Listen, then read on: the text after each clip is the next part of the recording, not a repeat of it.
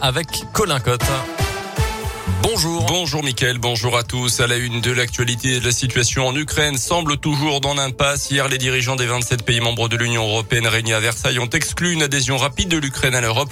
Le président de la République a de nouveau parlé à Vladimir Poutine. Il se dit inquiet et pessimiste sur une sortie de crise à très court terme. Les chefs des diplomaties russes et ukrainiennes ont eux aussi échoué à s'entendre hier sur un cessez-le-feu pour leur première rencontre depuis le début de l'invasion russe il y a deux semaines.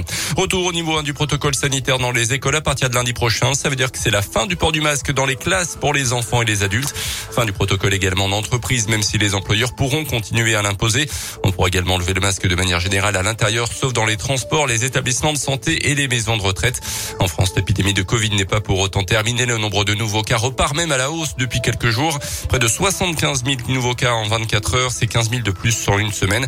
Par contre, le nombre de patients à l'hôpital continue à diminuer. Dans le reste de l'actu, dans l'un, un millier d'appels et de textos menaçant un Indinois de 43 ans, habitant de Viria, condamné à un an de prison ferme de 8 mois avec sursis. Entre octobre 2021 et février, il avait envoyé 940 appels et des centaines de SMS à son ancienne compagne, alors qu'il se trouvait sous contrôle judiciaire. Un jeune homme de 22 ans condamné à un an de prison lundi à Montrevel-en-Bresse. Il avait frappé sa petite sœur pour une sombre histoire de paquet de chips. Le prévenu avait déjà été condamné pour des violences à deux reprises sur ses parents. La dernière condamnation remonte à 2019. Il venait de sortir de prison selon progrès. Sa peine sera réaménagée en semi-liberté. Il a interdiction de contacter ses victimes et d'approcher le domicile familial pendant deux ans.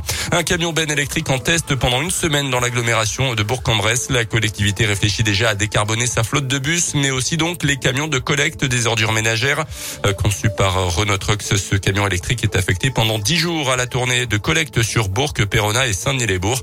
Un véhicule qui présente de nombreux avantages, comme l'explique Jean-Luc Roux, conseiller délégué en charge de la politique des déchets. Un camion ben, une benne à ordures électrique consomme et rejette beaucoup moins de, de CO2 qu'un camion diesel. Actuellement, les, camions de l'aglo sont tous au diesel. Quand on voit également euh, l'envolée des prix de l'énergie, il peut y avoir un intérêt également sur le plan économique, même si pour l'instant ces camions sont plus chers à, l'achat. Alors il y a également des, avantages du point de vue du, travail des agents. Les agents de Grand Bourg l'agglomération font remonter déjà qu'ils ont un confort de conduite et un confort de travail par rapport au, au quasi-silence du camion et c'est également euh, moins bruyant pour les usagers et pour euh, les habitants euh, qui sont parfois réveillés très tôt par des camions, par des bennes à ordures.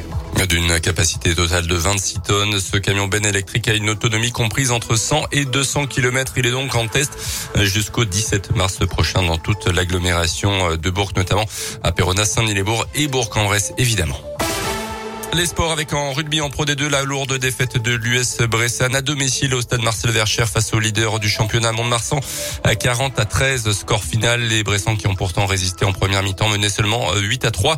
Le club indinois recommencera un nouveau bloc en déplacement pour le derby sur le terrain de Yona. Ça sera le 1er avril prochain. En foot, soirée mitigée pour les clubs français hier en Coupe d'Europe. Monaco a été battu au Portugal à Braga. Rennes sur le même score 2-0 face à Leicester en Ligue Europa.